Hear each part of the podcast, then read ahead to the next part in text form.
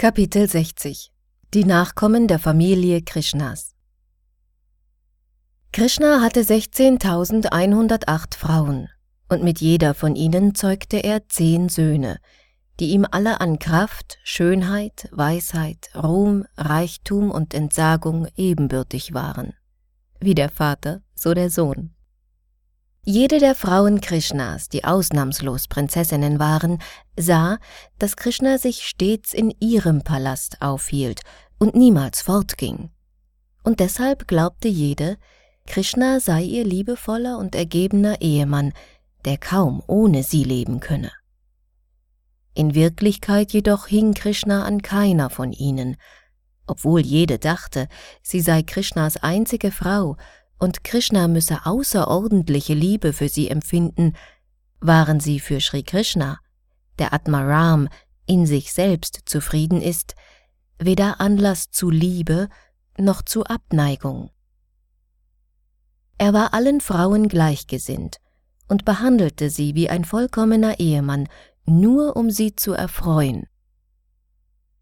Krishna persönlich brauchte keine Frauen aber die Königinnen waren aufgrund ihrer Natur als Frauen nicht in der Lage, Krishna und seine erhabene Stellung in Wahrheit zu verstehen. Alle mit Krishna verheirateten Prinzessinnen waren von außerordentlicher Schönheit. Und jede von ihnen fühlte sich ihrerseits zu Krishnas Schönheit hingezogen, zu seinen Augen, die den Blütenblättern eines Lotus glichen, zu seinem bezaubernden Gesicht, zu seinen langen Armen und seinen großen Ohren, zu seinem anmutigen Lächeln, zu seinen Scherzen und zu seinen süßen Worten. Bezaubert von diesen Eigenschaften Krishnas, kleideten sie sich stets sehr anziehend, denn sie wollten durch ihre weibliche Schönheit Krishnas Zuneigung wecken. Sie brachten ihre weiblichen Reize zur Geltung, indem sie lächelten und ihre Augenbrauen bewegten und so schossen sie ihre scharfen Pfeile ehelicher Liebe auf Krishna ab, um in ihm lustvolle Verlangen nach ihnen zu wecken. Trotz allem aber gelang es ihnen nicht, Krishnas Geist oder sein Geschlechtsverlangen zu erregen. Mit anderen Worten, Krishna hatte mit keiner seiner vielen Frauen geschlechtliche Beziehungen, außer um Kinder zu zeugen. Die Königinnen von Dwarka waren so sehr vom Glück gesegnet, dass sie den höchsten Herrn Sri Krishna zum Gemahl und persönlichen Gefährten bekamen. Ihn, den sich nicht einmal so hochstehende Halbgötter wie Brahma nähern können. Krishna und die Königinnen lebten als Ehepaar zusammen, und als perfekter Gemahl behandelte Krishna sie auf eine solche Weise, dass mit jedem Augenblick die transzendentale Glückseligkeit in ihrem gegenseitigen Lächeln ihren Gesprächen und ihrem Beisammensein zunahm. Jede der Frauen hatte Tausende und Abertausende von Dienerinnen, aber dennoch pflegten sie Krishna persönlich zu empfangen. Sie boten ihm einen bequemen Sitzplatz an, verehrten ihn mit allen erforderlichen Gegenständen, wuschen ihm die Lotusfüße, brachten ihm Betelnüsse, massierten seine Beine, um sie von Ermüdung zu befreien, fächelten ihm Kühlung zu, brachten ihm verschiedene Arten von wohlriechenden Sandelholzpasten, Ölen und Essenzen dar, legten ihm eine Blumengirlande um den Hals, kämmten sein Haar, baten ihn, sich hinzulegen und waren ihm beim Baden behilflich. Sie brachten Sri Krishna ständig die vielseitigsten Dienste dar, vor allem wenn er speiste. Es gab keinen Augenblick, wo sie sich nicht im Dienst des Herrn beschäftigten. Wie bereits erwähnt, hatte jeder der 16.108 Frauen Krishnas zehn Söhne. Und das folgende ist eine Liste der Söhne der ersten acht Königinnen. Rukminis Söhne hießen Pradyumna, Charudeshna, Sudeshna, Charudeha, Sucharu, Charugupta, Bhadracharu, Charuchandra, Vicharu und Charu.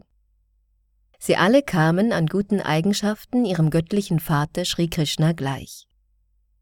Ebenso verhielt es sich auch mit den zehn Söhnen Satyabhamas. Ihre Namen lauteten Panu, Supanu, Svarpanu, Prabhanu, Panumam, Chandrapanu, Brihatbhanu, Atibhanu, Shribhanu und Pratibhanu. Königin Jambavatis Söhne wurden von Samba angeführt und hießen Samba, Sumitra, Purujit, Shatajit, Saharajit, Vijay, Chitraketu, Vasuman, Dravida und Kratu. Sri Krishna war den Söhnen Jambavatis besonders zugeneigt. Die Söhne Satyas, der Tochter König Nagajits, hießen Vira, Chandra, Ashvasena, Chitragu, Vegavan, Vrisha, Ama, Shanku, Vasu und Kunti. Unter diesen Söhnen ragte vor allem Kunti hervor. Die nächste Königin, Kalindi, bekam folgende Söhne. Shruta, Kavi, Vrisha, Vira, Subhahu, Bhadra, Shanti, Darsha, Purnamasa und Somaka, der der jüngste war.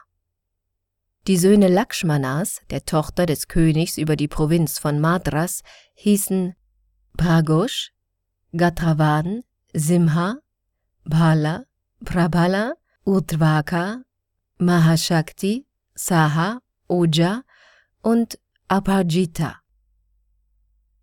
Die Söhne der nächsten Frau, Mitravinda, hießen Vrika, Harsha, Anila, Gritra, Vardana, Anada, Mahangsa, Pavana, Vani und Kshudhi.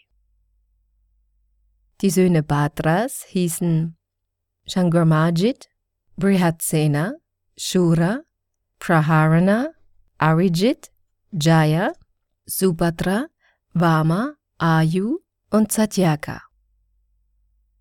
Neben diesen acht Hauptköniginnen hatte Krishna noch 16.100 andere Frauen und jede von ihnen brachte zehn Söhne zur Welt. Pradyumna, Rukminis ältester Sohn, war schon von Geburt an mit Mayavati verheiratet und später heiratete er auch Rukmavati, die Tochter seines Onkels Rukmi. Von Rukmavati bekam Pradyumna einen Sohn namens Aniruddha. Krishnas Familie, die von Krishna und seinen Frauen sowie von seinen Söhnen, Enkeln und Urenkeln gebildet wurde, zählte insgesamt fast eine Milliarde Angehörige. Rukmi, der älteste Bruder Rukminis, der ersten Frau Krishnas, war im Kampf mit Krishna übel zugerichtet worden. Er hatte dabei seine ganze Ehre verloren. Und sein Leben war nur deshalb verschont geblieben, weil seine Schwester Krishna darum anflehte. Seit jener Zeit hegte Rukmi einen abgrundtiefen Groll gegen Krishna und war ihm stets feindlich gesinnt. Dennoch wurde seine Tochter mit Krishnas Sohn verheiratet und seine Enkelin mit Krishnas Enkel Aniruddha. Als Maharaj Parikshit dies hörte, war er erstaunt und sagte deshalb zu Shukadev Goswami, es überrascht mich, dass Rukmi und Krishna, die doch so erbitterte Feinde waren, durch Eheschließungen zwischen ihren Nachkommen enge Verwandte werden konnten. Maharaj Parikshit war gespannt, das Geheimnis hinter diesen Umständen zu erfahren, und so stellte er Shukadev Goswami einige Fragen. Da Shukadev Goswami ein wirklicher Yogi war, blieb vor seinem Wissen nichts verborgen, denn ein vollkommener Yogi wie er besitzt die Fähigkeit, Vergangenheit, Gegenwart und Zukunft in allen Einzelheiten zu sehen. Deshalb konnte man vor solchen Yogis und Mystikern nichts geheim halten. Als Shukadev Goswami Maharaj Parikshits Fragen vernommen hatte, gab er ihm folgende Antwort. Krishnas ältester Sohn Pradyumna, der von Rukmini geboren wurde, war der Liebesgott in Person. Er war so unvergleichlich schön und anziehend, dass die Tochter Rukmis, Rukmavati, als sie ihre Swayamvar-Wahl treffen sollte, ihren Blick nicht mehr von Pradyumna wenden konnte.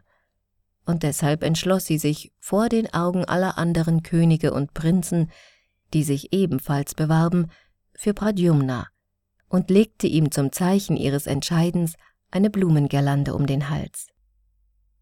Darauf brach ein heftiger Kampf aus, doch die Prinzen konnten Pradyumna nichts anhaben, und so war Rukmi verpflichtet, ihm die Hand seiner lieblichen Tochter zu geben.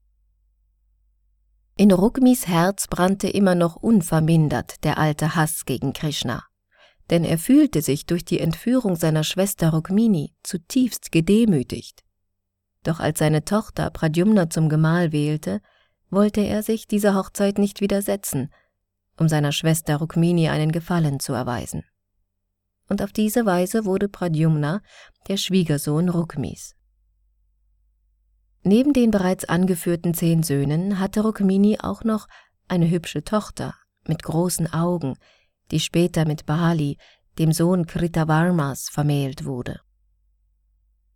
Obwohl Rukmi ein Erzfeind Krishnas war, empfand er auf der anderen Seite sehr viel Zuneigung zu seiner Schwester Rukmini und wollte sie deshalb in jeder Beziehung erfreuen. Als daher Rukmis Enkel Aniruda verheiratet werden sollte, gab Rukmi ihm seine Enkelin Rochana zur Frau. Solche Heiraten zwischen Vetter und Cousine ersten Grades waren nach den Regeln der vedischen Kultur nicht gerade empfehlenswert, doch um Rukmini zu erfreuen, gab Rukmi sowohl seine Tochter als auch seine Enkelin einem Sohn bzw. einem Enkel Krishnas zur Frau. Als die Vorbereitungen für Anirudas und Rochanas Heirat zu einem glücklichen Ende gekommen waren, verließ Aniruda Dwaraka mit einer großen Hochzeitsgefolgschaft und machte sich auf den Weg nach Bojakata, der Stadt, die Rukmi nach der Entführung seiner Schwester gegründet hatte.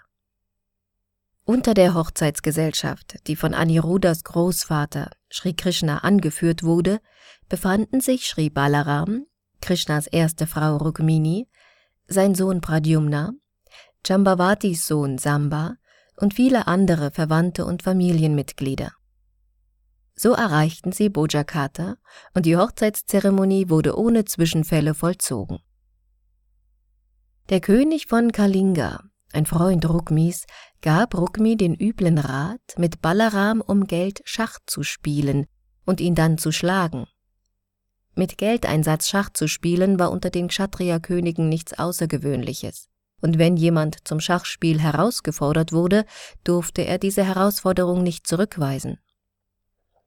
Sri Balaramji war kein erfahrener Schachspieler, und das war dem König von Kalinga bekannt. Daher riet er Rukmi, sich an Krishnas Familienangehörigen zu rächen, indem er Balaram zum Schachspiel herausforderte.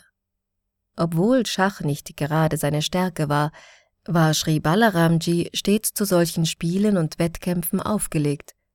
Und so nahm er die Herausforderung Rukmis an und setzte sich mit ihm ans Schachbrett. Gewettet wurde um Goldmünzen, und Balaram forderte seinen Gegner zuerst mit 100 Münzen, dann mit 1000 und schließlich mit 10.000 Münzen heraus. Doch jedes Mal verlor Balaram, und Rukmi kassierte die Goldmünzen.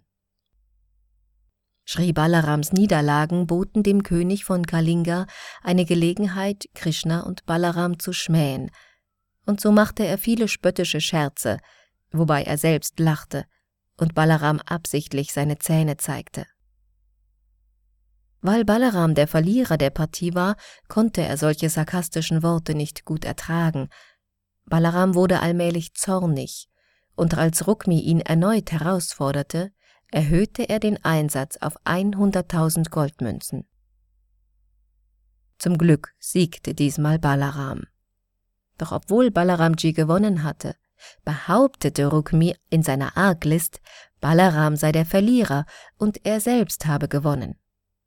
Als Balaram diese Lüge vernahm, wallte in ihm unvermittelt ein heftiger Zorn auf, und dieser Zorn glich einer Flutwelle im Ozean, wie sie in einer Vollmondnacht ans Ufer brandet. Schrie Balarams Augen sind bereits von Natur aus rötlich, doch als er zornig und aufgebracht wurde, nahmen sie an Röte noch zu. Diesmal sprach er die Herausforderung aus und bot einen Einsatz von 100 Millionen Goldmünzen. Wieder war Balaram nach den Regeln des Schachspiels der Sieger, und wieder behauptete Rukmi auf niederträchtige Weise, er habe gewonnen. Rukmi wandte sich dabei an die anwesende Prominenz und berief sich insbesondere auf das Wort des Königs von Kalinga. Da wurde die Diskussion plötzlich von einer Stimme aus dem Himmel unterbrochen.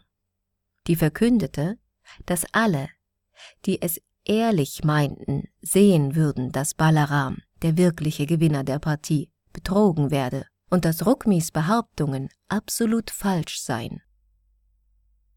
Trotz dieser göttlichen Stimme bestand Rukmi weiter darauf, dass Balaram verloren habe, und in seinem Starrsinn schien ihm der Tod über dem Haupt zu schweben.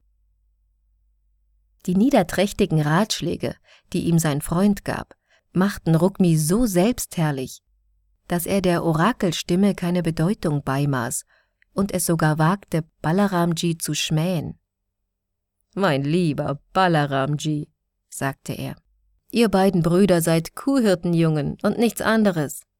Mag sein, dass ihr euch aufs Kuhhüten versteht. Doch wie solltet ihr zur Kunst des Schachspiels oder des Bogenkampfes auf dem Schlachtfeld fähig sein? Diese Künste sind nur dem königlichen Stand bekannt. Als Sri Balaram Rukmis beißenden Spott und das schallende Gelächter der anwesenden Fürsten und Prinzen vernahm, wurde er wild wie brennender Zunder. Ohne ein weiteres Wort zu verlieren, griff er zu seiner Keule und ließ sie auf Rukmis Kopf niedersausen. Dieser eine Schlag streckte Rukmi auf der Stelle zu Boden. Und damit war sein Schicksal besiegelt. So wurde Rukmi an diesem glückverheißenden Tag der Heirat Anirudas von Balaram getötet. Vorfälle solcher Art sind unter den Kshatriyas durchaus nichts Seltenes, und weil der König von Kalinga befürchtete, dass ihm dasselbe blühen konnte, wollte er sich diskret entfernen. Doch er war kaum ein paar Schritte weit gekommen, so hatte ihn Balaram schon gepackt. Und weil der König Krishna und Balaram verspottet und dabei ständig seine Zähne gezeigt hatte, schlug ihm Balaram mit seiner Keule alle Zähne aus. Auch die anderen, die sich auf die Seite des Königs von Kalinga und Rukmis gestellt hatten, entkamen nicht. Und Balaram prügelte sie mit seiner Keule, so dass er ihnen Arme und Beine brach. Die Fürsten versuchten gar nicht erst sich zu rächen, sondern hielten es für das Klügste, den Ort des blutigen Geschehens eilends zu verlassen. Während der ganzen Auseinandersetzung zwischen Balaram und Rukmi hatte Sri Krishna kein einziges Wort gesagt, denn er wusste, dass Rukmini betroffen gewesen wäre, wenn er Balaram unterstützt hätte. Und dass auf der anderen Seite Balaram unglücklich gewesen wäre, wenn er das Töten von Rukmi verurteilt hätte. Obwohl sein Schwager Rukmi am Hochzeitstag seines Enkels getötet wurde, sagte Krishna nichts dazu, um so seine zuneigungsvolle Beziehung zu Balaram wie auch zu Rukmini nicht zu stören. Zu guter Letzt wurden die Braut und der Bräutigam feierlich zu ihrer Kutsche geleitet, in der sie, begleitet von der Bräutigamsfamilie, die Heimreise antraten. Die ganze Zeit wurde die Hochzeitsgesellschaft von Sri Krishna, dem Vernichter des Dämons Madhu, beschützt. So verließen sie Rukmis Königreich Bojakata und kehrten frohen Mutes nach Dwaraka zurück. Hiermit enden die Bhaktivedanta-Erläuterungen zum 60. Kapitel des Krishna-Buches Die Nachkommen der Familie Krishnas.